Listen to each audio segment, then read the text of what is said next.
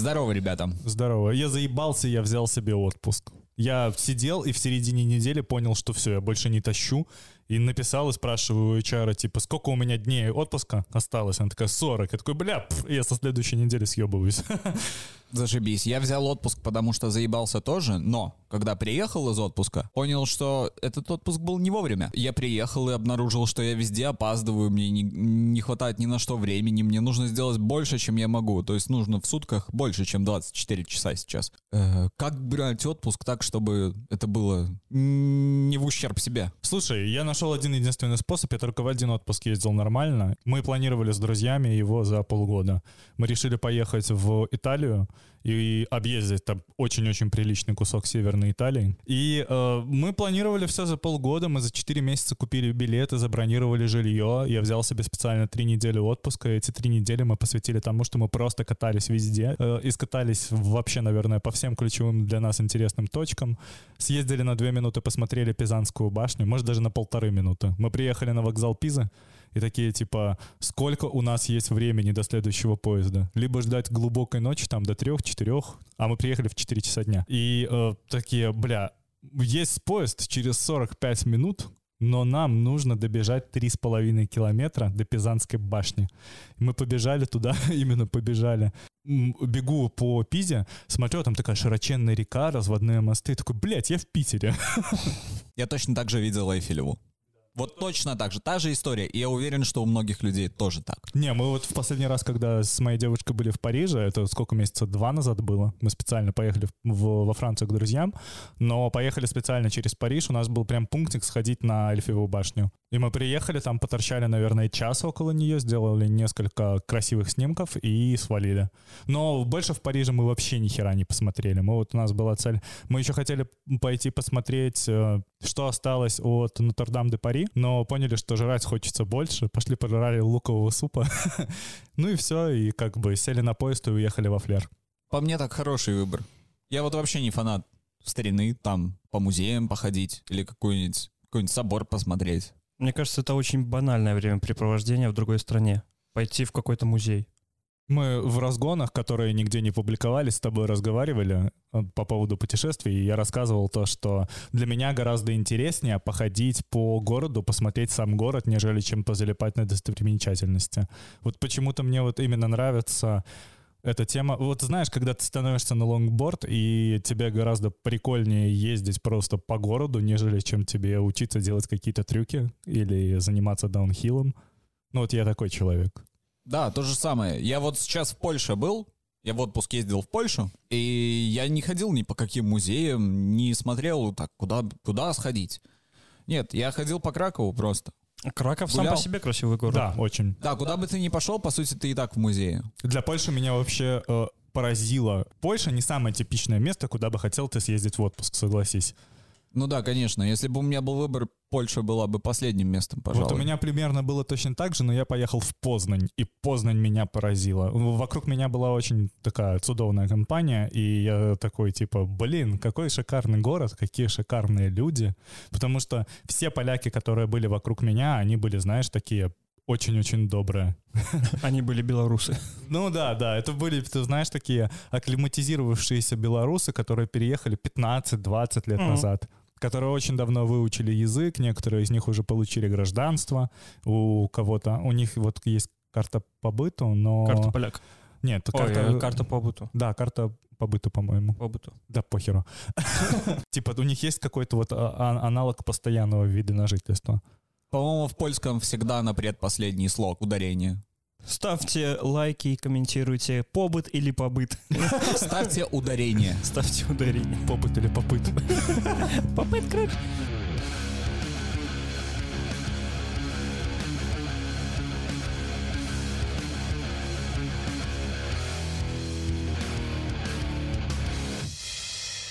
Всем привет, друзья! Это «Что за жизнь?» Третий выпуск. Мы очень рады, что вы нас слушаете. Мы рады всем новым слушателям. Пожалуйста, подписывайтесь на нас где-нибудь, в любом подкастовом сервисе, где это будет для вас удобно. Всем привет! Привет! Старички.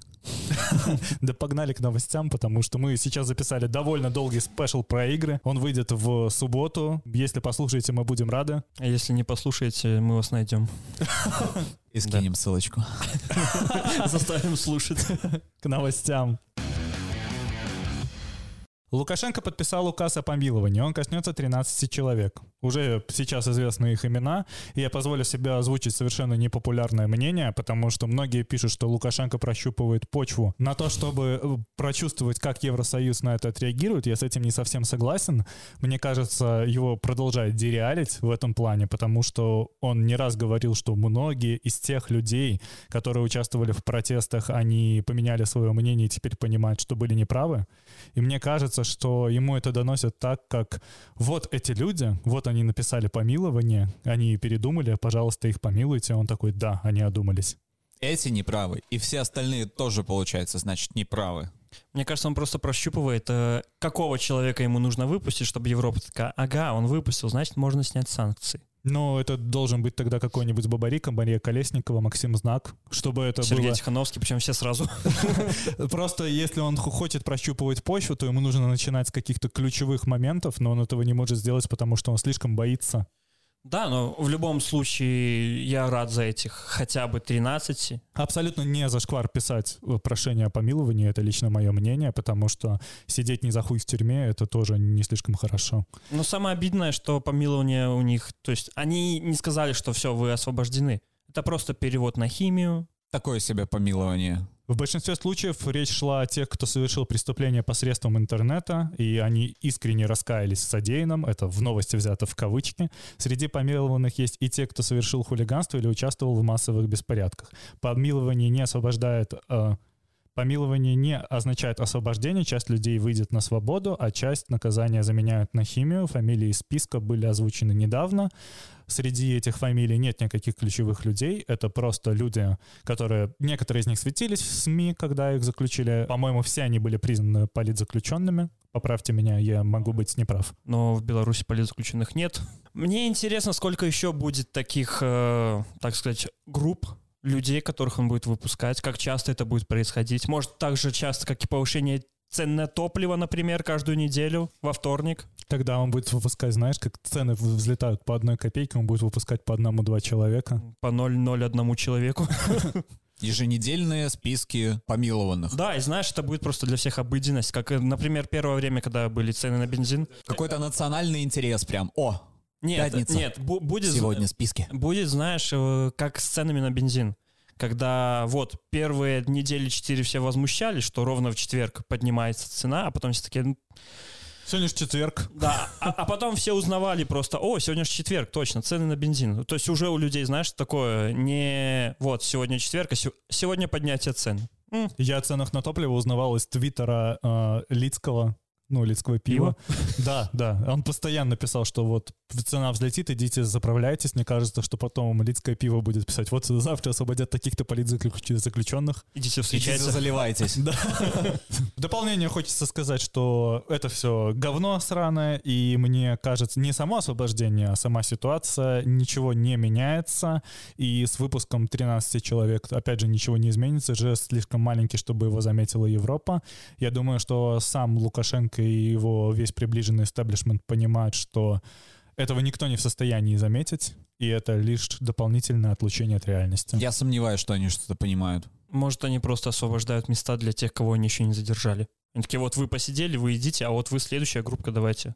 13 человек выпустили, 14 забрали. Да, это особенно контрастирует с тем, что выпустили 13, но при этом появилось 7 новых, За неделю. да, за неделю новых политических заключенных. Да, причем по абсолютно абсурдным статьям. Мы уже разговаривали про это, что э, репрессивная машина в сторону людей, которые пишут в интернете комментарии, например, включена, я не знаю, на- я не понимаю, насколько может быть полная мощность, может они могут по 200 человек в день штамповать. Новые люди все прибывают и прибывают. Сравнить с тем, сколько задерживают и сколько отпускают, мы пока что не можем, потому что цифры совершенно неравнозначные. Кольки с Магаром мы задержали. А также может миллиона еще на занимать... подходе. Отсылки к Звездным А войнам. также может занимать некоторое время для признания человека вообще политзаключенным. На это может уйти до трех недель. На данный момент статус узника воли, статус политического заключенного, он для белорусов ничего не значит, потому что ЕСПЧ не признают Беларусь за смертной казни, то есть они не могут подать прошение в ЕСПЧ, чтобы получить компенсацию. Это бы прокатило, например, в России, и как это, скорее всего, прокатит с Навальным, который подаст впоследствии ЕСПЧ, если выйдет живым, конечно, из тюрьмы. Помните, был такой Алексей Навальный? Все когда-то интересовались его YouTube-каналом, а сейчас почему-то все забили на то, что он сидит в тюрьме. Ну, иногда его жена выкладывает милые письма, которые он ей пишет. Я не забил. Ты-то, возможно, и не забил, но большинство людей, которые как бы интересовалось, они почему-то отвалились. Сейчас... Та же ситуация, как и с Сергеем Тихановским. Да, Абсолютно да. то же самое. Потому что как... Когда последний раз вы слышали какую-то новость про Сергея Тихановского? Последняя новость это была то, что он написал э, Светлане свое Поздравление. поздравление. Ну да. а откуда этим новостям взяться? Если ему не дают общаться. В тюрьме не происходит ничего, во-первых. Э, Я не говорю о том, что вот нужна именно новость какая-то. Я о том, что люди сами стали забывать то, что есть Сергей Тихановский. Они видят э, Бабарика, они видят Цыпкал, они видят Тихановскую, Светлану саму. Ну просто вот, ну вот тут момент такой, типа, как, как судить о том, что кто-то о ком-то забыл? Ну, Даже, блядь, ты По не заметил? в Твиттере. А, понимаю, понимаю. Хорошо. Потому что в, в основном все типа началось э, в пользу того, что вот Бабарика всех поднял. Я не думаю, что есть смысл по поводу этого разговаривать, Ну да. поскольку Буча Да. есть как факт, и протест все равно никуда не слился, он просто перетек в совершенно другое русло, и ясно, что сопротивление будет продолжаться еще как минимум некоторое время, и подавить его не так уж и просто. Я надеюсь, что остальные политзаключенные, которые есть, которым предлагают писать прошение о помиловании, они его будут писать, потому что в тюрьме они все равно бесполезны. Давыдько предлагает вести жесткий контроль над блогерами, при котором для доступа к аудитории нужно будет получать лицензии, как журналистам. По словам Давыдько, его стро- сторонники упустили интернет и позволили вмешиваться в наши внутренние дела историческим врагам. Классическая повестка вообще абсолютно дегенеративная. Просто проблема в том, что в Беларуси-то, если блогер, то ты в основном э, провластный блогер. А Потому ты в что основном сидишь. либо ты сидишь, либо ты провластный блогер. Я, я не беру в расчет э, Ильдара, вот этих вот, которые просто развлекательный контент делают. Я говорю конкретно про политических. Потому что реально Беларусь, некто, все в Польше. Типа им на эти лицензии, для кого это? Это опять же тот момент, когда, чтобы нам высрать, чтобы глубже подлезать. Нет, я думаю, что они уверены в том, что они победили протест окончательно, и они стараются получение и производство информации усложнить для того, чтобы не появлялось новых Сергеев Тихановских, чтобы не появлялось новой нехты, потому что в любом случае, если ты сидишь внутри Беларуси, тебе легче создавать, ты видишь повестку, и тебе легче создавать с этого контент, потому что ты банально к нему имеешь э, быстрее доступ. Хотя это не совсем относится к той же нефти, которая, по-моему, на данный момент так называемая аг- агентурная сеть очень широкая, и любые сливы у них ока- оказываются за секунды. Но это потихоньку превращение Белоруссии в Северную Корею. В Северной Корее нету интернета и нет блогеров. Поэтому это скорее превращение Беларуси в Китай. Потому что э, китайские блогеры, они довольно жестко связаны по рукам и ногам, и они вынуждены работать по линии партии. Мне кажется, что китайская модель очень-очень прельщает Лукашенко, но э, они упускают тот момент, что Беларусь не Китай и не имеет таких мощностей, она не такой технологический и денежный гигант. Мгм. Поэтому у нас нету своего локального интернета. На данный момент мы не можем взять, отказаться, например, от какого-то сервиса, запретить его, потому что в Беларуси есть вполне себе живая до сих пор айтишка.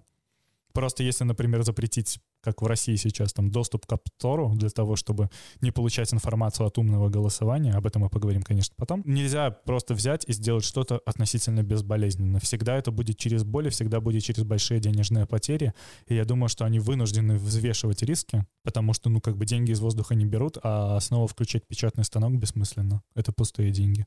Как-то грустно даже, слушай. Мне очень нравится формулировка про властный блогер, потому что э, те, кто, тот контент, который я вижу на данный момент, вот про властных блогеров так называемый, он находится далеко ниже плинтуса. У меня есть ощущение, что эти люди, например, которые работали на телевидении и впоследствии ушли в интернет, они не могут повторить путь того же Соловьева, который смог адаптироваться под интернет из реалий там России-1 и делать вполне себе там шоу, которое смотрит хоть кто-то, я не могу сказать, что у него маленькая аудитория, аудитория у Соловьева охренеть большая, но вот, к примеру, сделать из э, Озаренка Соловьева не получится, потому что Озаренок не в состоянии создавать интересный контент. Ты про Соловьев Лайв?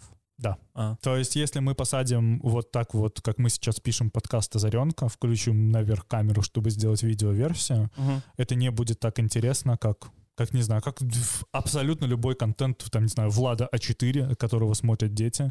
Это просто интересует очень маленький пласт аудитории, которому, в принципе, тот, кто интересуется озаренком, этот человек смотрит телевизор. И для него контент выходит на телевизоре. Хотя, если рассуждать про контент, который выходит на телеке, это тоже еще один пиздец. Я как человек, который работал на телевидении и знаю всю кухню изнутри, я могу сказать, что люди, которые создают этот контент, люди, которые этот контент монти- монтируют, ему этим людям просто банально насрать на то, что на этом телеке выходит. Я недавно наткнулся на видос про провластных блогеров, и просто по ним видно, как со временем они даже не могут дать ответ на вопрос, что будет, если Лукашенко, ну, уйдет. Просто, ну, что вы Конечно, даль- не могут. Что вы дальше будете делать? И все такие, в том числе Озарен, такой, ну, я считаю, что он проживет долго, достойно, будет править долго. Они такие, нет, нет, но вот если он уйдет, типа, что, что мы будем, ну, типа, куда вы дальше?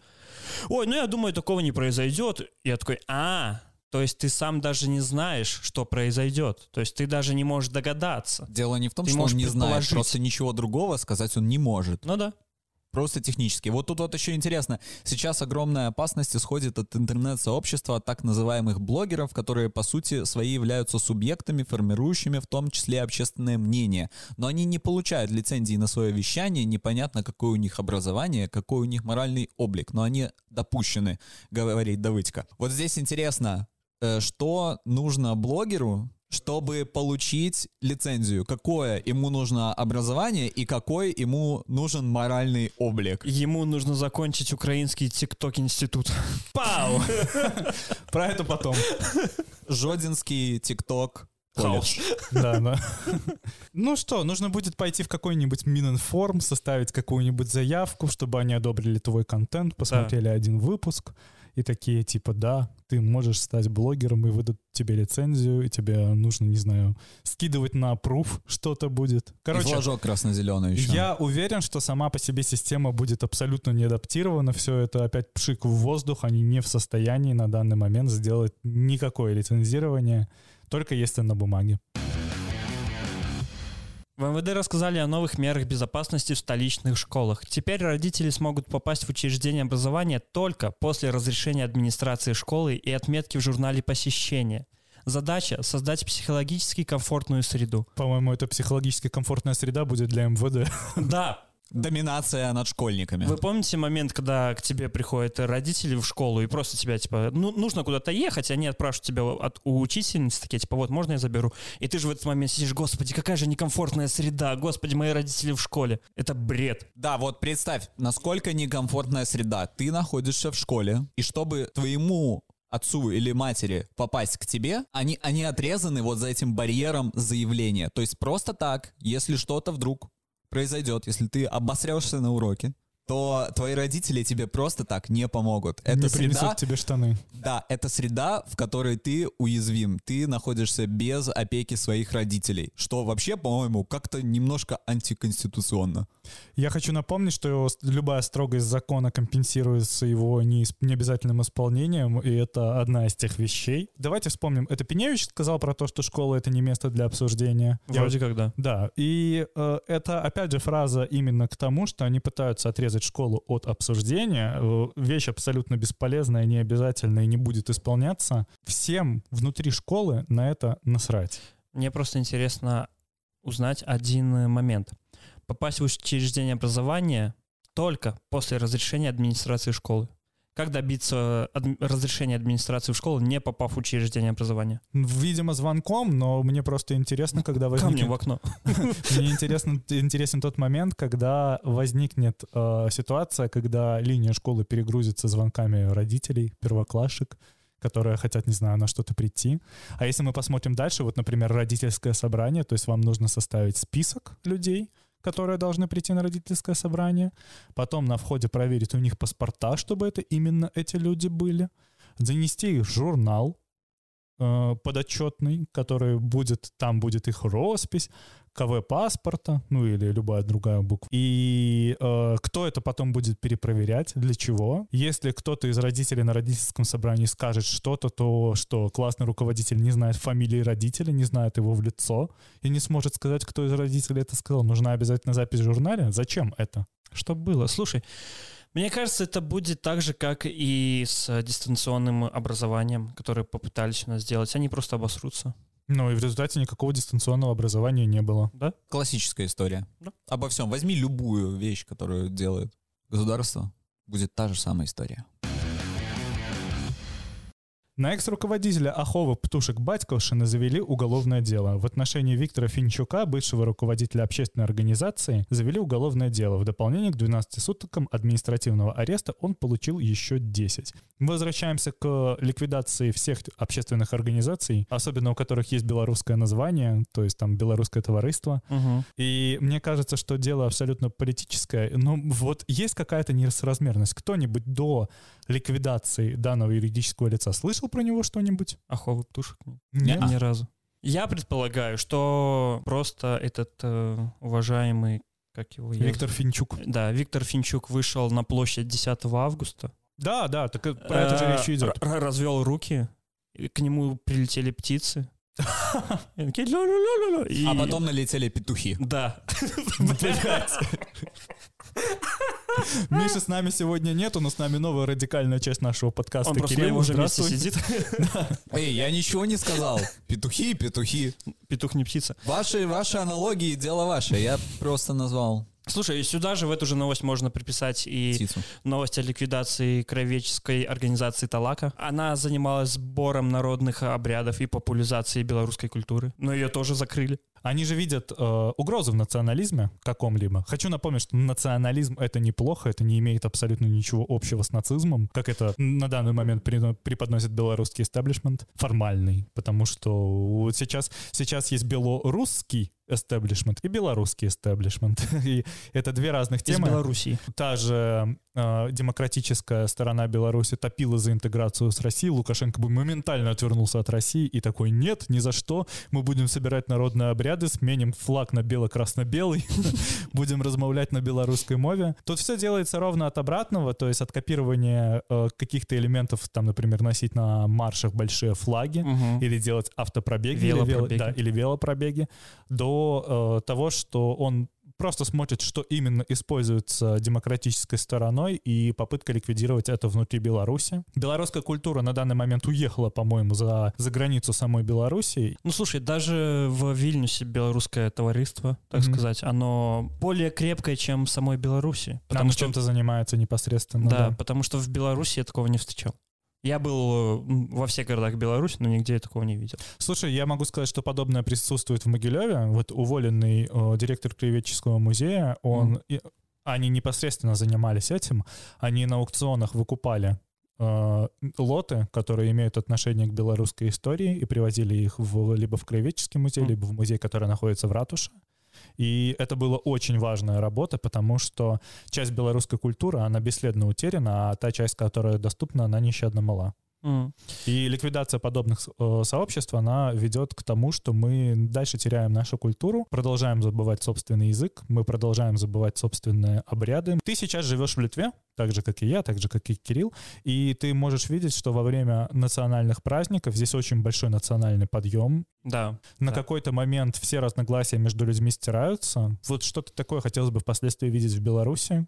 Меня поразило, как, когда я только приехал в Литву, да не только в Литву, Даже когда я был в Польше, я заметил, что много у кого просто на балконе висит э, флаг. Типа, и это нормально. Это гордость. Да, потому что в Беларуси красно-зеленого, ну, я редко где встречал. Прям Кроме- очень редко. Кроме административных зданий, Да, я ни разу то- не видел, чтобы он у кого-то висел на балконе, например. После последних событий 2020 года, допустим, заставили абсолютно все госучреждения вывесить этот флаг. То есть не везде раньше были, не на всех госучреждениях.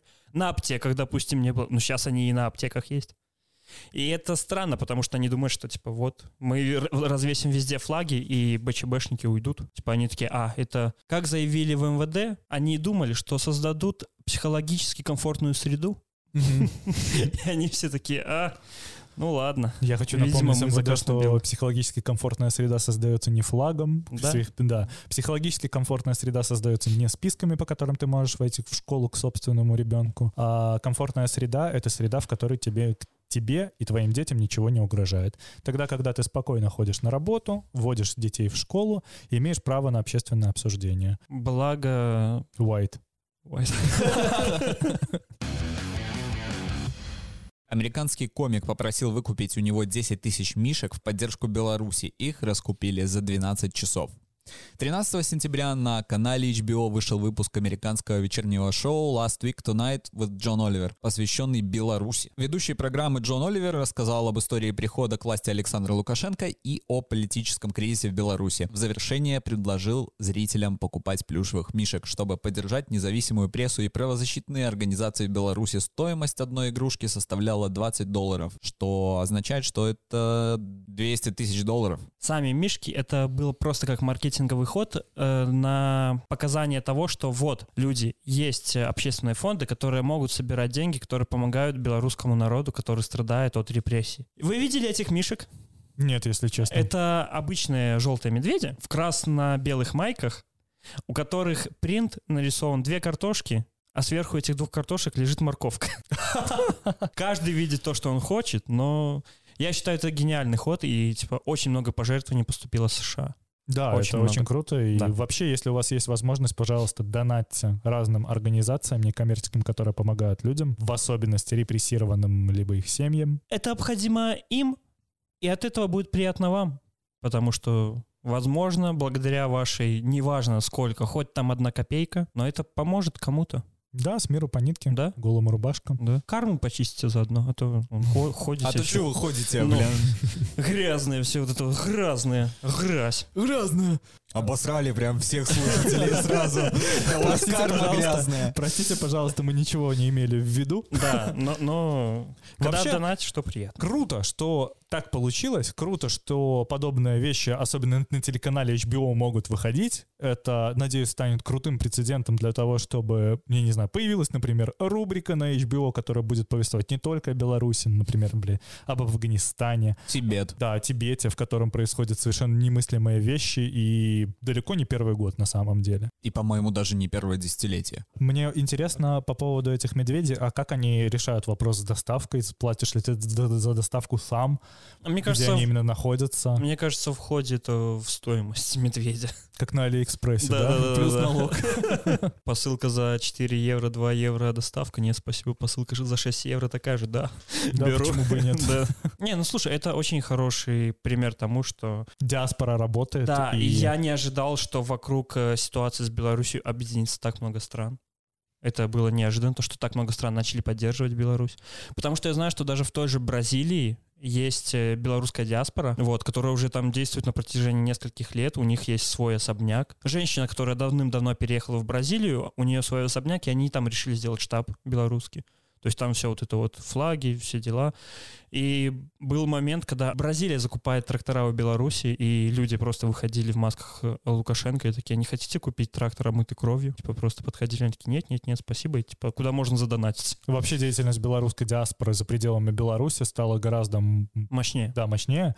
И сейчас даже вот начинают пикеты проходить около офисов Икеи по всему миру абсолютно. Но мне очень сильно нравится, что белорусы всех стран объединились в надежде на то, что дома что-то устаканится. Даже те белорусы, которые уехали очень давно, те белорусы, которые могли забыть белорусский язык, те белорусы, которые могли забыть в том числе и русский язык, но они все равно готовы выходить под бело-красно-белым флагом и делать хоть что-то. Ты сказал около Икеи по поводу. Икея закупает белорусский лес для производства на миллиарды долларов. А. И сейчас же в Беларуси, если ты ловил эту новость, то Беларусь увеличила э, вырубку леса для впоследствии экспорта его и получения денежной валюты. Во-первых, для стабилизирования э, доллара, ну, курса валют. Я не знаю, замечали вы это или нет, но в Беларуси курс валют относительно начинает падать, потому что он изначально очень жестко удерживался искусственно, а впоследствии заводы заставили ту наличность, которая попадает к заводам, грубо говоря, грузить в обменники для того, чтобы компенсировать спрос. Мы оставляем заводы без наличности, но взамен у нас выходит так, что курс плюс-минус остается стабильным. Для демократической Беларуси важно, чтобы такой санкционный смотритель продолжал работать, потому что компании продолжают отказываться. У нас дальше будет новость про то, что э, British American Tobacco отказался от Немана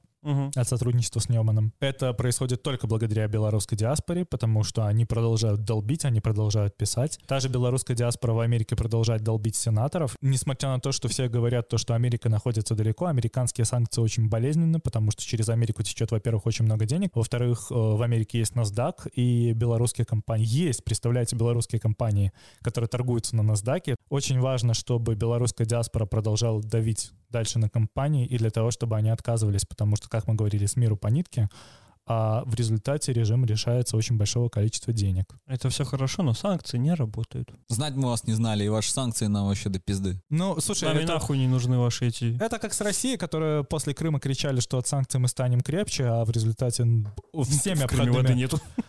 всеми обходными путями мы пытаемся эти санкции снять, либо хотя бы хоть как-то минимизировать потери от них, потому что вся эта история с импортозамещением — это изначальный fail, и в Беларуси, если будет какое-то импортозамещение, это опять же будет fail. Весь вопрос вообще сводится к тому, что нужно продолжать давить. Мы довольно далеко отошли от темы. Да. Белорусская диаспора молодец.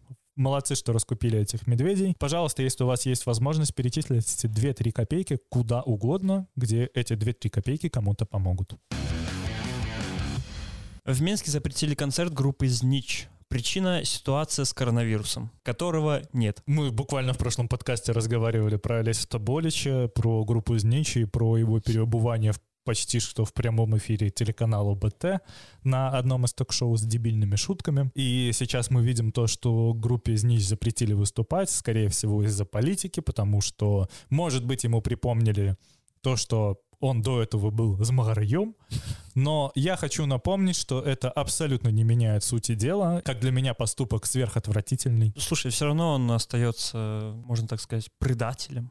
Да нет, я не могу сказать, что он кого-то предал, я могу сказать, что как минимум человеку стоило несколько раз подумать перед тем, как совершать подобное действие. Мне очень жаль группу Знич, но написано, что их концерт проходил в Republic е. Знич в состоянии набить Republic? Потому что с кем я разговариваю, никто не знает, кто такие Знич. Насколько я знаю, там Limp Bizkit в, Лим- в Republic е выступали. Да. И мы Вот. в свой момент. На разогреве Знич. Неплохо. Помните, кого хотели отправить на Евровидении? Галасы ЗМеста. Вот кто точно не в состоянии набить Republic. Да и бы ебало набить. Не, слушай, его нужно пересадить э, с места Миши. Да, что-то... Не, ну в натуре, мне кажется, со мной каждый солидарен. А ты что, не хочешь поплясать под дудочку? Я могу сказать, что вся суровость, э, как говорится, вся суровость закона компенсируется неисполнением. Опять Вся же, дебильность э, группы «Голос из места» компенсируется тем, что их все равно нахуй никто не слушает. самое популярное, слушай. Давайте проведем с вами сейчас прям в онлайне одну вещь. Я нахожу в Spotify «Голос из Ты места». думаешь, они там есть? Вот да, мне Ебо. Репорт. Гарри Топ... Давай Гарри Топора послушаем уже лучше. Слушай, Их нет Spotify, чувак. их нет на Spotify. Это, конечно, потрясающе. Даже мы есть на Spotify. Да. Подписывайтесь на нас на Spotify. И на всех других площадках. Как думаешь, нам могут за эту статью дать? За что? За оскорбление хуевой музыки? А вдруг они, не знаю, возьмут их песню в качестве гимна и такие, ага, не оскорбили госсимволику. У меня есть знакомая, которая прям очень такая, знаешь, провластная такая, типа, никто, кроме него, никто. Но она услышала голос из места и такая, блядь, чё? Вы что, совсем с ума сошли? Да, такой, э. между Зничом и э, вышеупомянутой группой, конечно, лучше послушать альбом Знич. Лучше послушать маму. И не слушать всякую хуйню. Вот именно. Слушайте партию. Отмена смертной казни в Беларуси, фейк властей, изменение Уголовного кодекса с перспективой исключить из него смертную казнь МВД Беларуси анонсировало еще в начале года. Однако этого до сих пор не произошло. Два смертных приговора были переведены в исполнение. Я думаю, что в Беларуси смертная казнь а, отменится уже с- со сменой власти. Неважно, как она именно произойдет, потому что Беларуси нужно легализироваться как-то в ЕСПЧ. В любом случае, смертная казнь — это говно, от которого нужно избавляться, потому что давайте напомним, что 21 век на дворе, и у нас есть пенитенциарная система, которая в состоянии работать с заключенными без их расстрела. Беларусь — единственная страна в Европе, где осталась смертная казнь, где она производится подобным образом. Я по долгу того, что учился в университете, знаю плюс-минус, как производится смертная казнь в Беларуси, я могу очень кратенько про это рассказать Давай.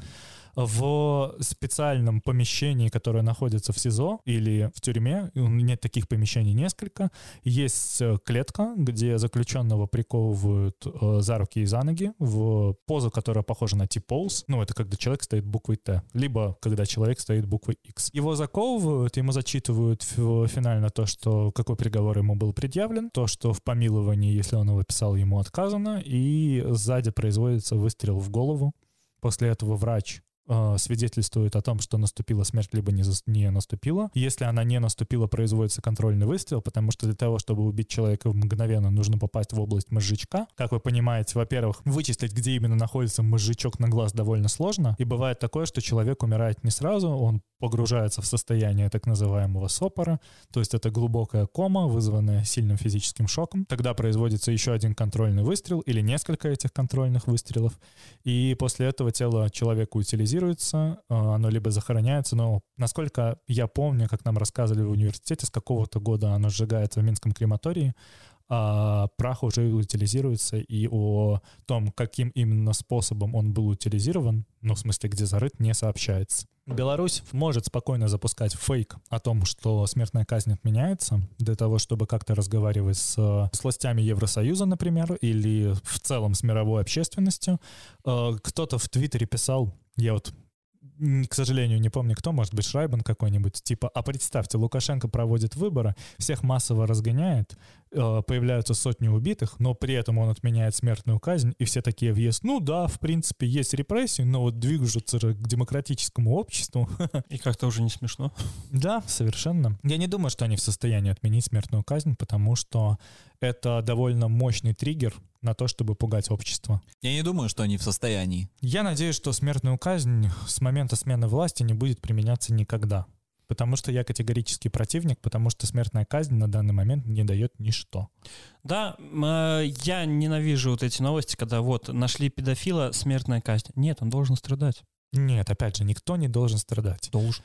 Человек должен нести расплату, но это не равняется Ну, да, страданию. Да. Гораздо лучше обернуть э, человеческий труд, совершившего правонарушение, во что-то полезное, В пользу нежели- для остального народа. Да, нежели чем просто его расстрелять и потратить на это патрон. Человек слишком дора- дорогой ресурс для государства, чтобы его убивать просто так.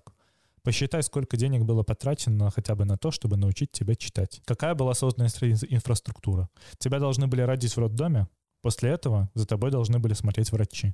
Потом, когда ты рос еще до детского сада, тебя постоянно наблюдали врачи, и ты социализировался. После этого ты пошел в детский сад и начал нормально общаться, потому что именно в общении с другими детьми ты нормально научился разговаривать. Впоследствии ты пошел в первый класс, и только там тебя научили читать. Сколько звеньев цепочек тебе нужно пройти? Да, я согласен, что смертную казнь как явление следует отменить. Этого не достоин ни один человек быть убитым в целом. То есть это человеческая жизнь. Come on, каким бы плохим ты ни был, нет. Но если ты совершил преступление, особо тяжкое, и тебя хотят расстрелять, это глупый поступок. Нет, отправьте, вот действительно, отправьте на химию, чтобы Не, человек... на химию ну, это, это слишком слабо. э, не химию, а Есть такая вещь, шахты, которая- чувак. Есть так- такая, такая вещь, называется тюрьма строгого режима. Да, да. да. Там люди получают образование, начинают работать кем бы то ни было. И я хочу напомнить, что есть такая вещь, как пожизненное заключение. Мгм.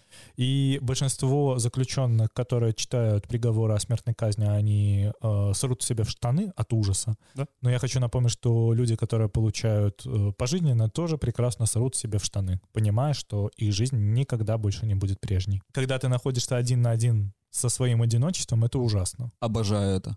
Ой, ненавижу. У меня, я, У тебя психика, видимо, в порядке. мне часто приходится работать одному, и минус моей профессии в том, что я не могу брать с собой наушники. И то есть я прям наедине со своими мыслями. И когда ты работаешь один на протяжении 12 часов, к тебе в голову лезет всякая херь.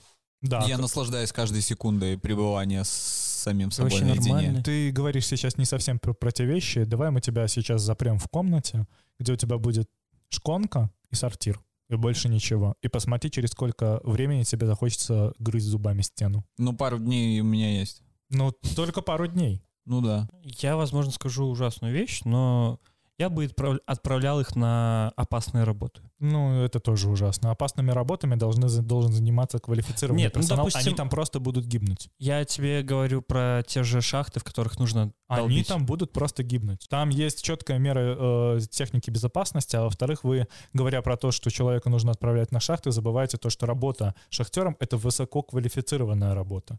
Это не просто долбить стену киркой. Времена сменились, это во-первых. А также отсутствием своей квалификации они будут подвергать опасности всех, кто с ними Остальных. работают. Ну да. Тоже И верно. представь одну шахту, которую отдали только заключенным. Как ты будешь контролировать? Ты через каждые два метра будешь ставить людей с оружием? Ну а что тогда? Куда, куда их? Содержать всю жизнь на налоги? обучать профессиям и отправлять на труд, который не, как это правильно объяснить, отправлять на тот труд, который квалифицирован, но не слишком высоко, и тот труд, которым не все хотят заниматься. Например, просто, не знаю, за гончарное дело. Ладно, это херовый пример, но я думаю, что моя мысль ясна. А, по-моему, прикольный пример. Мне нравится. Че гончари только что Классная терапия. Фабрика Ньюман больше не сможет официально производить сигареты Кент, Lucky Strike, Mall, Camel и другие. Э, решение British American Tobacco об официальном прекращении производства сигарет под своим брендом на фабрике Ньюман означает, что в настоящее время в Беларуси больше не смогут производить сигареты под брендом BAT. British American Насколько Tobacco. я помню, то... Охуенная новость на самом деле. Не- ну, слушай, старый бы я, наверное, расстроился, потому что Ты я, курил сигареты? я курил Camel. А, Вот, я ну, может, всегда да. курил именно Camel. Но, насколько я помню, Ньоман вроде не производит Camel. Нет, они его производят, ну, в смысле, они по, по, по лицензии производят все эти сигареты. Я хочу напомнить, что фабрика Ньоман не единственная белорусская фабрика. В Беларуси есть еще табачные фабрики, с которыми в теории British American Tobacco может подписать подобный договор, но у них нету никакой построенной э, технической линии для производства этих сигарет, и они на данный момент загружены. Но я думаю, что белорусским властям нужно просто в ответ запретить продавать этим проклятым людям в Евросоюз наш родной фест. Какие еще есть белорусские сигареты? Минск. Минск, да, вот все вот это вот. Слушай, они, Они же так нуждаются в этом. они просто прекратят э, доставлять контрабанду. Такие типа, ага, соснули. Больше никаких вам... Э, пацан, белорусские сигареты надо, нет? Все, вы этого не получите. Потому что, когда заходишь на рынок, именно так тебя там и встречают. Мне кажется, что к этому приложила руку белорусская диаспора, потому что в любом случае, мне кажется, что British American Tobacco писали на этот счет. И мне кажется, что э, с этого может начаться борьба с белорусской контрабандой. Если мы посмотрим на последние новости последних недель, то каждый день всплывает Да. новость, что где-то остановили новую белорусскую контрабанду. И она возникает вообще в совершенно разных места- местах, потому что ее можно было увидеть новость, то, что белорусскую контрабанду там на 250 тысяч евро остановили в Лейпци- Лейпциге. Как белорусские сигареты так далеко доехали до Германии, непонятно. Интересно то, что россияне начали на- находить белорусские сигареты. Да, там во всех направлениях 360 градусов. Мне нравится была как-то новость, то, что белорусские таможенники задержали контрабанду сигарет, которые хотели передать на литовскую границу при помощи дрона. Там было 10 пачек, и они героически остановили контрабандистов. И я такой, ага, а вот там у вас 4 вагона уехало с сигаретами, это вы нет? Не заметили? Моей подруге, при- э, которая долгое время жила в Вильнюсе, предлагали подработку. Нужно было ездить на границу с Беларусью, там какая-то река течет, я вот точно не в курсе, как она называется. И там на плоту переправляли си- сигареты. И нужно было эти сигареты грузить, например, к себе в машину, несколько там десятков блоков, блоков и отвозить куда-то в Вильнюсе на какой-то офис. И одна такая ходка стоила от 50 до 65 евро. То есть насколько сильно это, это вообще, это как... Распространено. Да, да, это как раковая опухоль с метастазами. Она разошлась по всем направлениям. Забавно, что мы говорим, что это раковая опухоль про сигареты. Ну да. Иронично. Да, потому что в той же Польше, я помню, я опять же захожу на рынок, ко мне подходят женщины, такие украинские, белорусские интересуют. Нет, Camel, Lucky Strike, надо, надо, нет. Я такой, нет, спасибо. Интересно то, как вообще British American Tobacco будет обходить эти санкции, потому что в любом случае, мне кажется, что они будут пытаться это обходить. Возможно, они будут заключать, соз- будет создана фирма «Прослойка», которая будет выигрывать в каких-то, не знаю, тендерах условных. С ней заключат договор, и это будет производиться под другими лицензиями. Или, я не знаю, они перенесут производство в Россию, будут делать это в России. Чувак, это табачные компании, у них нет совести никогда не было. Они, им интересны только деньги. Мне вот интересно, раньше, чуть раньше была новость про то, что продукцию IQOS перестанут продавать в Уже Беларуси. перестали. Да, и как сейчас там это продается, потому что в Беларуси очень много кто курит IQOS, и где они сейчас берут те самые хитсы. А вот слушай, помимо Айкоса есть и другие нагревательные системы. Ну, я вот не особо, я знаю, что они существуют, но вот я еще не особо в теме. помимо них есть штуки три, я думаю, там Как, можно... как-то адаптируются. Да, потому что у меня есть знакомая, которая продавала iJoy или как-то, не помню, как называется, короче. Но тоже работает по принципу Айкоса, но как-то более круто. Вот, и я такой, э, По их заявлениям. я хрен знает. Слушай, каждый раз что-то новое приходит, и это что-то новое, это очень ужасное. Табачный вакуум не останется вакуумом в любом случае. Да, кто-то займет в любом случае часть этого рынка, а Конечно, чувак, это табак, он такой доходный. Я не слышал никогда про то, что люди бросают курить из-за того, что какие-то сигареты исчезают с рынка. И мне Мгм. кажется, что те люди, которые курили Camel, просто сейчас начнут курить что-то другое. Не знаю, там российский парламент. Сигареты прапорщик. Да, что-то что вот такое. Там такая классная пачка, она вся в камуфляже. Вообще. Это стиль, реальные стиль. сигареты? Стиль, Я да. думал, ты прикалываешься, есть Нет. сигареты прапорщик? Ну вот как-то оно, ну какое-то звание там, то ли майор, то ли прапорщик, то ли эфрейтор. Я Я с тех пор, как перестал курить, а, там сигареты я не курю там, на самом деле много лет. Иногда бывает, когда я срываюсь на сигареты и могу у кого-нибудь стрельнуть, покурить что-то, но Кирилл мне подмигнул, потому что мы буквально 20 минут назад курили сигареты с ним. Смотрю на Беломор канал, и он же выглядит, сука, как косяк. Я не знаю, как выглядит косяк, но я видел в фильмах, и это выглядит... А, это сигареты план Путина. Что? Бля, какой План, ужас. План Путина? Серьезно? План Путина, который выглядит как косяк. План, это, план. вероятнее всего, просто фейк, так что это можно вырезать. Я бы такое купил, Бля, если честно. Я бы, Я- та- я- я я- бы такое курил. Я не курю сигареты в основном, но я бы это курил. Я вкурил план Путина. Плян, плян Лукашенки. И сигареты красно-зеленые. Знаете, бля. это, то- то- тоже такие, как, э, как Беломор канал, Мгм. половина пустого, красного и чуть-чуть зеленого, где есть Я табак. просто вспомнил э, пачку Минска красного. Зеленое — это не табак. Бля, точно, слушай. Я вспомнил пачку Минска красного, и там же просто красная линия на белом фоне. Я, если честно, не, вообще не помню, как выглядят э, сигареты Минск. Я не уверен, что я вообще их когда-либо курил. Я когда-то то сто процентов и Ой, пробовал я курить. один раз, наверное, пробовал. Такой, «Хе». Если у вас есть возможность, бросайте курить полностью, не знаю, переходите на вейп, это выглядит чуть более безопаснее, как минимум вы не будете вонять, а в целом, если вы живете в Беларуси, перестаньте заносить им денег. Из-за штамма Дельта в Каунасе заполняются койки в реанимации. В Каунасовском регионе, как и в остальных регионах Литвы, растет число больных COVID-19. Всего в регионе есть три комплекта в общей сложности на 178 коек с кислородом и 21 в реанимации. Мы возвращаемся к тому, что пацаны, давайте прививаться. Я знаю, что есть определенный пласт, особенно вот в белорусском чате, э, в который попадет этот выпуск, потому что я, его туда репостну снова. А, Привет, ребята. да, мы рады вас приветствовать на этом подкасте. Вы молодцы, если дослушали до этого. Вакцинируйтесь. Вакцинироваться это правильно. Это сейчас гораздо удобнее с вводом ковид-паспортов. Это, во-первых. Во-вторых, это уже доказано снижает летальность COVID-19. И в целом вы можете чувствовать себя гораздо защищеннее. И даже если все сейчас говорят, о боже, нужно будет делать ревакцинацию, да, блядь, нужно. Потому что если ты хочешь сейчас существовать в мире, то выбора у тебя в принципе нет, если ты хочешь функционировать так же, как функционировал до этого.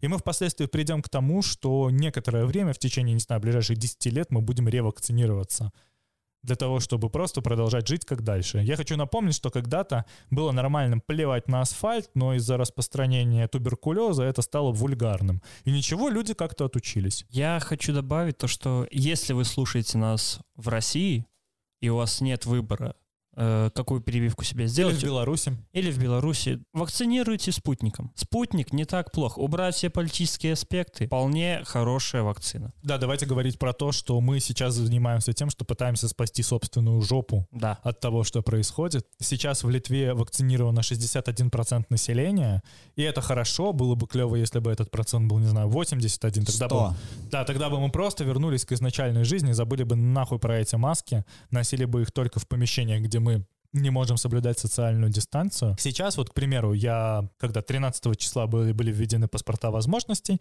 я сделал европейский сертификат, э, захожу сейчас абсолютно куда угодно, и мне это не составляет никакого труда. Под, подошел, тебе от, отсканировали код, впустили. Ты можешь не носить маску, я ее лично продолжаю носить. Я тоже. Да, потому что я просто считаю, что, несмотря на то, что у меня есть вакцина, остается нормальный такой вариант заболеть, Мгм. все равно, скорее всего, это пройдет в относительно нормальной форме, но никогда нельзя зарекаться. И заразить кого-то еще случайно. Поэтому носим маски. Именно. А, А еще, еще, Мос- наконец-то, можно носить маски, и это социально приемлемо. Да. Я долго ждал этого момента. еще, еще, так как наступила осень, в маске достаточно тепло. Да. Будем говорить об этом. Ваш нос не замерзнет, и из него не будет течь сопли. Так что носите маски в любом случае. Но если снять маску, ты охренеешь, как Да. холодно. Говоря про Каунас, а, еще хочется заметить, что коек в реанимации не так много, они довольно быстро забиваются непривитыми людьми. Есть летальные случаи, и летальность на данный момент в Литве, по-моему, находится на третьем месте в Европе, что ну нихуя себе для маленькой Литвы. Если вы не вакцинируетесь, по- пожалуйста, соблюдайте социальную дистанцию, носите маски. Если у вас есть проявление COVID-19, просто сидите дома. Если вам плохо, конечно же, обращайтесь в больницу, но задумайтесь над тем, чтобы избежать всего этого говна. Я разговаривал с многими литовцами, и они такие, а что я буду колоть? А откуда я знаю, что там? И вот у меня каждый раз созревает вопрос, а вот в детстве тебе колят от болезней всяких вот эту вот херню, ну, не херню, от от а при- кори, от да, э, да, оспы. да. Ты прям состав наизусть знаешь или что? Ну ты что, там же проверено временем. Ну да, а, а тут через два года кто знает, что с тобой будет? Да ты водку глушишь каждый день. Ты через год сдохнешь от цирроза печи. Печени. Расчувствовал себя. Дыши, Вадим, дыши. Вот, а тут уже вакцина, все, а, нет, а, вы что, вы что, блядь, фифы. У меня есть знакомая в Питере, которая долбит меф, которая, я знаю то, что она сидела на героине, не знаю, как это сейчас, но она отказывается делать прививку, потому что ей не похуй на здоровье. Мое тело храм. Да, да. Но Меф знает код от задней двери. Наркотики это плохо. А Да. вот вакцина это неплохо. Смотря какая вакцина, слушай. В подъезде тоже вакцины иногда делают. Ладно, Нет. не будем про наркотики. Мне в этой новости очень нравится то, что в сравнении с белорусскими, с белорусской журналистикой, где обычно говорят старики, пожилые люди, тут говорят почтенный возраст. И я такой, блин, Да, красиво. красиво, красиво. Я А, а не то, что эти старики, пожилые, Никому не нужны возраст. пенсионер вонючая. Чаще, когда непривитый заболевает тяжелой формой и оказывается в реанимации, его позиции и позиции его близких начинают меняться. Мы, конечно, помогаем таким людям, выполняем их требования, но лучше всего их защитила бы вакцинация. Это прямая цитата господина Гуркиса, и я хочу подчеркнуть, что вакцинация действительно спасает от тяжелого течения. Согласно разным исследованиям, это варьируется от 81 до 95, что ли, процентов. Там Мгм. можно этому верить, можно этому не верить, но в целом можно посвятить 10 минут тому, чтобы сделать вакцину и хотя бы, не знаю, надеяться на это, как на крестик, который висит на шее. Да, это знаешь, как э, иконки на бардачке в машине. Каждому, конечно, свое, но лично я после вакцины стал гораздо спокойнее. То есть у меня пропал какой-то небольшой, м, ладно, большой пласт тревоги по поводу того, что если я заболею, мне будет прям очень плохо. Теперь я живу как будто чуть свободнее. Вне зависимости от того, есть у меня этот паспорт, возможность или нет. Нет, ну, чисто сам с собой. Вот Вильнюсец говорит, система паспорта возможностей не действует, пройти можно куда хочешь. Человек говорит, я показал код своего знакомого, меня пропустили, никто особенно не проверяет. Этот паспорт возможностей, видимо, для вида, сказал новостному изданию ЛНК мужчина. У него нет своего, поэтому он пользуется документом знакомого. Мужчина сказал, что использовал его уже несколько раз. Как бы мужчина поступил, если бы его попросили предъявить удостоверение личности? Он бы сказал, что забыл дома, то не обязан показывать никому, он не полиция, сказал собеседник ЛНК. Юристы же отмечают, что требование контролеров предъявить документ законное. Жизнь покажет, если бы мошенничество было массовым, то пришлось бы. Но мы верим в сознательность людей, советник министра экономики и инноваций Мартинос Черкаускас. Я сегодня был в кофейне. И мне впервые в Литве пришлось воспользоваться своим паспортом. Я показал QR-код, но продавщица сказала, не-не-не, вы просто покажите дату. Этого будет достаточно. Я даже немного огорчился, что это мой первый раз, и он мне не совсем пригодился, это могло быть что угодно, но это был честный паспорт, действительно мой. Возле моего дома находится большой Реми, и там сканируют эти паспорта возможности таким небольшим устройством, которое показывает, где была сделана вакцина в Литве или в ЕС, и показывает там цветом зеленым либо красным, активно активен паспорт, либо не активен, он уже истек. И да, эту систему очень легко обойти, она базируется только на сознательности людей, но поскольку вакцинированных 60 61% на данный момент, то я думаю, что большинство людей пользуются не фейковыми кодами. Если кто-то попадется на том, что он мухлевал с этими кодами, ему для показательного судилища дадут штраф для начала в 1005 евро. Да, штраф составляет именно 5000 евро. Вот я этого, кстати, не знал. Угу. Если в этом будет замешано, например, юридическое лицо, например, не знаю, какой-нибудь бар будет пропускать людей без паспорта, возможности ему дадут, не знаю, 1200-300 евро. Либо закроют. Нахер. Либо закроют его нахер. И мне кажется, что все будут слишком бояться это делать, потому что вариант опиздюлиться за какой-то QR-код, он, конечно, совсем дебильный. Ты забываешь, что у нас сегодня была ровно такая же ситуация. Мы зашли в Mac, мы показали QR-коды, они их не проверили. Они у нас просто спросили, а когда вы делали? Типа, давно, недавно, недавно. Ну ладно, проходите. Ну это потому, что у нас с тобой европейские коды, а не паспорт возможности литовский. А, то есть европейские коды в Европе не работают, получается? Нет, оно просто там, я как понимаю, э, не у всех они сканируются. Вот как я а. ходил в Реми, там сканируются, и они в теории могут даже посмотреть через мобильное приложение, когда оно сделано, и имя человека, угу и сравнить это с моими документами, если у них возникнут опасения. Хорошо, у меня еще один вопрос по этой новости. Они говорят, что вот контролер имеет право требовать э, паспорт. Но разве это закрепленная должность? Это юридически закрепленная должность контролер проверки QR-кодов. Но мне кажется, что это, если это нужно будет изменить, это займет ровно один час в парламенте. Люди, которые проверяют билеты в общественном транспорте, имеют право спрашивать с тебя твое удостоверение. Это, это не так далеко и сильно отличается от контроля QR-кода. Вот, е, смотри, у билета на автобус есть QR-код, и у твоей вакцины тоже есть QR-код. Все, это настолько Но это похоже. совершенно разные будут э, просто структуры. Ну и что? Ну, Ты думаешь, это действительно действительно так сложно? Я тебе говорю о том, что для того, чтобы узаконить требования человека, который стоит на входе в магазин и просит твой паспорт, у него должна быть эта должность контролера. То есть у него в трудовой книжке должно быть записано, то, что вот он контролер QR-кодов э, на ковид. Потому что, насколько мне известно, э, контролеры, которые ходят в общественном транспорте, у них прямо написано то, что они вот контролеры общественного транспорта, бла-бла-бла. Все, что касается контроля ковида в стране принимается очень быстро, очень легко и очень эффективно. Да, это понятно, но мне просто на данный момент, это же не узаконенная вакансия, то есть они просто взяли, знаешь, как э, по принципу, самый младший стоит на воротах, самый неработоспособный стоит на проверке QR-кодов. Я не встречал контролеров пока что, и я не знаю, кто эти люди и как это работает. В магазинах, которые? А, за, зайди в магазинах? В... Я еще не был в магазине. А, я был в маленьком магазине возле моего дома, там нету никакого контроля. Ну, потому что там мало людей. Там максимум 3-4 человека одновременно находится, там не нужен контроль. Сейчас вот с 13 сентября, вот с понедельника, то есть мы это записываем в субботу, да, с понедельника я очень часто ходил по магазинам, и только один магазин мне встретился, в котором не было никакого контроля. Это был Lidl. Вот Lidl, который на Жермунке. Там mm-hmm. я настолько охерел, что я зашел туда вообще без маски. Я только потом вспомнил, что мне нужна еще и маска. Вот, и я такой,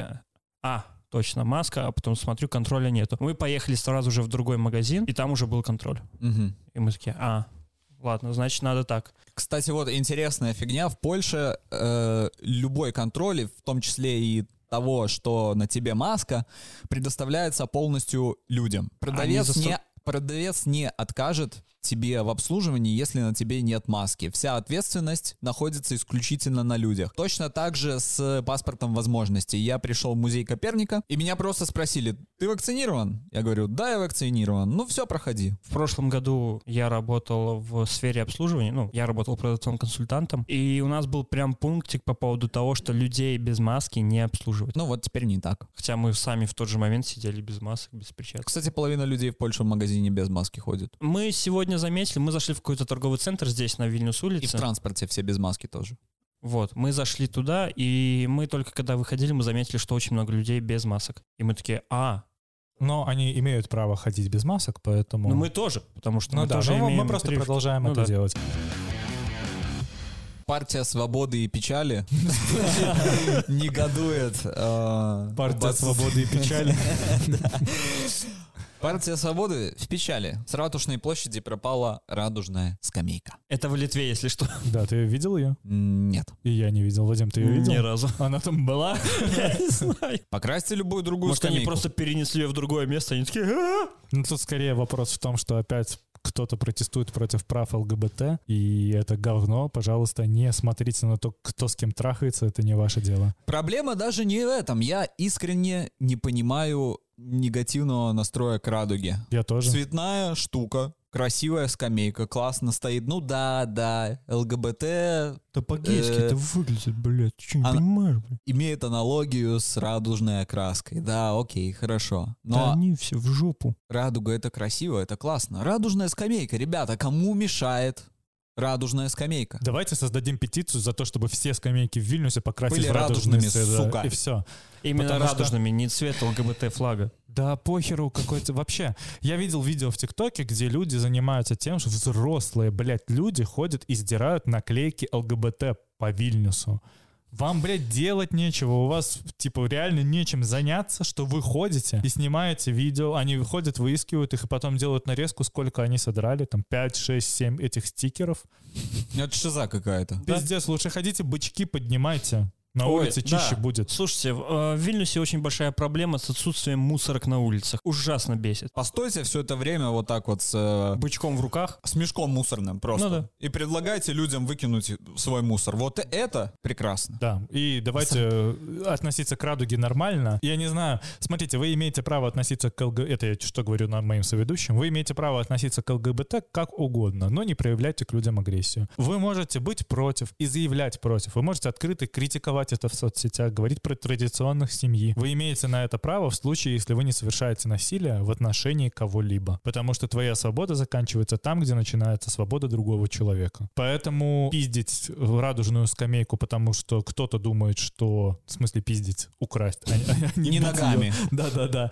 А, Красть скамейку или убирать скамейку только потому, что она радужная и выступает в поддержку кого-то, ну, come on. Это, во-первых, ничего не покажет, это лишь показывает уровень адукации человека. Вы слышали основной э, стимул ненавидеть ЛГБТ?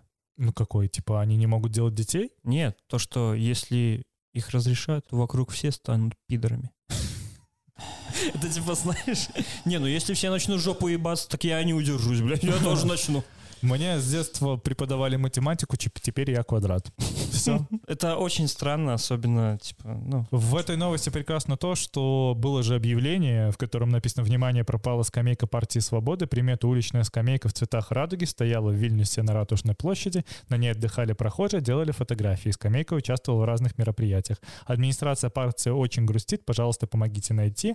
Было бы грустно, если бы она попала в руки злых людей. Нашедшего ждет вознаграждение. Сказано на странице партии в Фейсбуке. Идем, ищем скамейку, красим, получаем вознаграждение. Вот, я только что хотел это предложить. Тут Ребята, у нас план. Да, тут, Бизнес. тут на фотке, короче, видно и какая раскраска, и какая скамейка. Предлагаю такую же скамейку где-нибудь спиздить, раскрасить и получить деньги. Потом пизды получить. партия заключенных грустит из-за того, что ее скамейку никакого цвета украли. Да, да, да. бля. Ее единственную обычную скамейку украли. Все остальные это у них радужные. Вокруг этой скамейки же разворачивалась типа прям баталия, потому что ее испачкали зеленым, зеленой краской. Как Знаю. Навального. Скамейка просто вышла из машины. По словам полиции, видеокамеры в 4.30 утра зафиксировали мужчину, который замазал скамейку, подаренную Вильнюсу фракцией партии «Свобода». Вскоре полиция выявила и задержала подозреваемого. Был составлен протокол об административном правонарушении мужчине, назначен штраф в размере 240 евро. Полиции бы сейчас посмотреть, кто ее спиздил. Ну да, тоже было бы неплохо. Да, потому что если вы посмотрели, как бы, кто, ее... да. Разрисовал только. Мне интересно, есть э, в вильнюсских школах, э, может, сексология или... Типа преподают сексуальное обучение? Вот это вот? Я, Я если- думаю, да. Я и вообще, если честно, Я-. Ее даже в Беларуси преподают, come on. Чё? Чё? Ну да. Нет, чувак. Нет. Ну не знаю, Слушай, ребята, у меня в девятом классе была эта тема. Единственное, что... А ты где учился? Уроков 10, по-моему, было по этой фигне. Я учился в. Новополоцке. Я учился в первой школе, первой средней школе с художественным уклоном города Новополоцк. У меня все, что было в школе из сексуального обучения, к нам пришла наша классная руководительница и сказала в 11 классе, секс это плохо, пожалуйста, не занимайтесь. Да, мне кажется, в этом и проблема всех вот этих вот ЛГБТ-ненавистников, потому что им с детства не, не говорят, что вот любой человек может сам решить, с кем ему спать. Типа тебе не обязательно принимать, типа вот... Участие в да, обсуждении, да. да. У большинства старшего поколения ты можешь спросить, как вам гетероотношения. Вот все же видели эти видосы. Типа, как вы относитесь к гетеро? И все такие, я их ненавижу. Да. Ну, это... И я такой, чувак, ну тебе 40 лет, а ты говоришь о том, что ты хотел убить гетера? Ты что, ебанутый? Убейся. Я ну. из гетто, я из гетера. Да, и типа, мне кажется, в этом вся и заключается проблема отсутствия какого-то секс-эдукации. Вы поняли? То есть преподносить людям то, что вот, смотрите, да, люди могут спать с кем захотят. И ничего в этом страшного да, нет. да, то есть это не значит, что если твой сын увидит, как два парня держатся за руку, или две девушки, то он начнет такой сразу, о, да, хочу в жопу. А, так как говорил Данила Поперечный, нужно в этот момент просто сказать, да, но так делать не надо. А почему? А потому что это по-пидорски, и все, блядь. Мне прям, блин, бомбануло. Спасибо, что слушали. Это был выпуск во вторник. Э, Напоминаем, что в четверг выйдет еще один, в котором мы будем разговаривать про общие новости мира, где будет гораздо меньше политиков, больше трешака и мимасов. Можно сказать, это вторичный выпуск. Подумайте. Как наш юмор. Ребята, если вы дослушали до этого момента, спасибо вам большое. Мы очень ценим каждое прослушивание и любую поддержку. И ждем вас э, Ждем вас в четверг. Да, также напоминаем, что в субботу выйдет спешл про игры. Большое спасибо, что дослушали еще раз. Пока.